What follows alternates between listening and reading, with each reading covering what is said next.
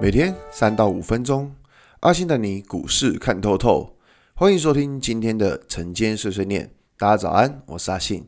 今天是九月二十一号，礼拜一。现在为大家整理一下上礼拜的美国股市。道琼指数下跌两百四十四点，跌幅零点八八个百分点。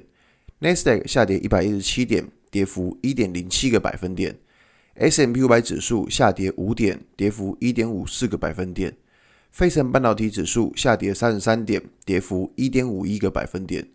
上礼拜五美股指数又是大跌，那台积电 ADR 跌了两趴，像是苹果股价也跌了三个 percent，整个科技股票仍然是一个重灾区。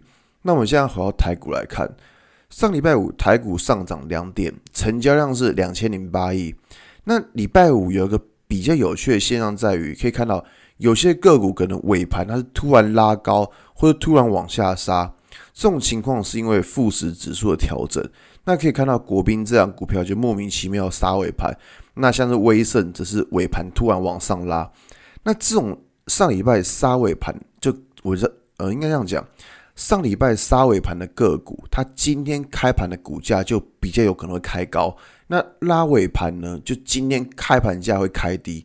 不要问为什么。反正类似 MSCI 或是负值指数调整的状况就是这个样子，所以针对这种杀尾盘啊，或是拉尾盘的状况，其实就不用太慌张了。那在上礼拜的时候啊，其实有看到元大证券有发布了一篇研究报告，阿信自己觉得是写的蛮不错的啦。报告的主旨是后疫苗时代的投资机会。今年因为新冠肺炎的关系，整个全球的经济都被打乱了。那现在已经经历了超过半年的时间，其实，在接下来或是年底，或是在明年的时候，可能就有疫苗开始问世。不过，疫苗问世其实也不用太高兴，因为疫苗的数量不可能供给给全世界。目前看起来还是会以已开发国家，像是美国啊、日本那边为优先。这边先声明哦。这种疫苗绝对不是俄罗斯之前说的那种诡异的疫苗。先已开发国家疫苗其实数量是绝对是有限的。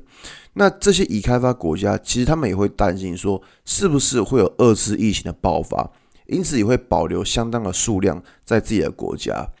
那我们可以想一件事情哦，这样一来，这些已开发国家和开发中或是未开发的国家复苏速度就会有很大的差别。在这份报告我提到蛮多有机会受惠的股票，当然我们这边没办法一一赘述。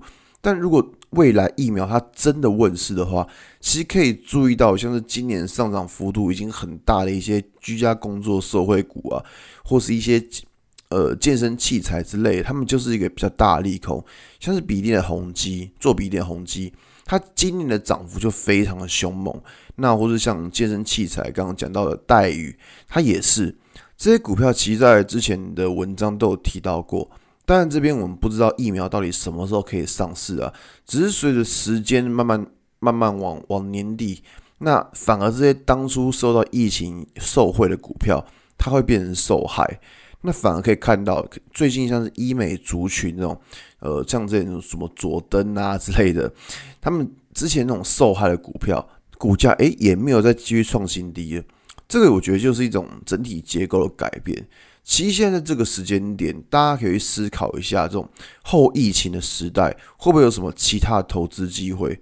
不过这个前提是在于说，不不要有二次疫情的爆发才是最重要的，好吗？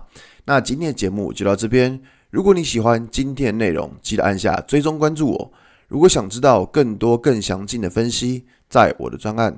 给通行族的标股报告书里面有更多股市洞察分享给大家哦。阿信晨间碎碎念，我们明年见，拜拜。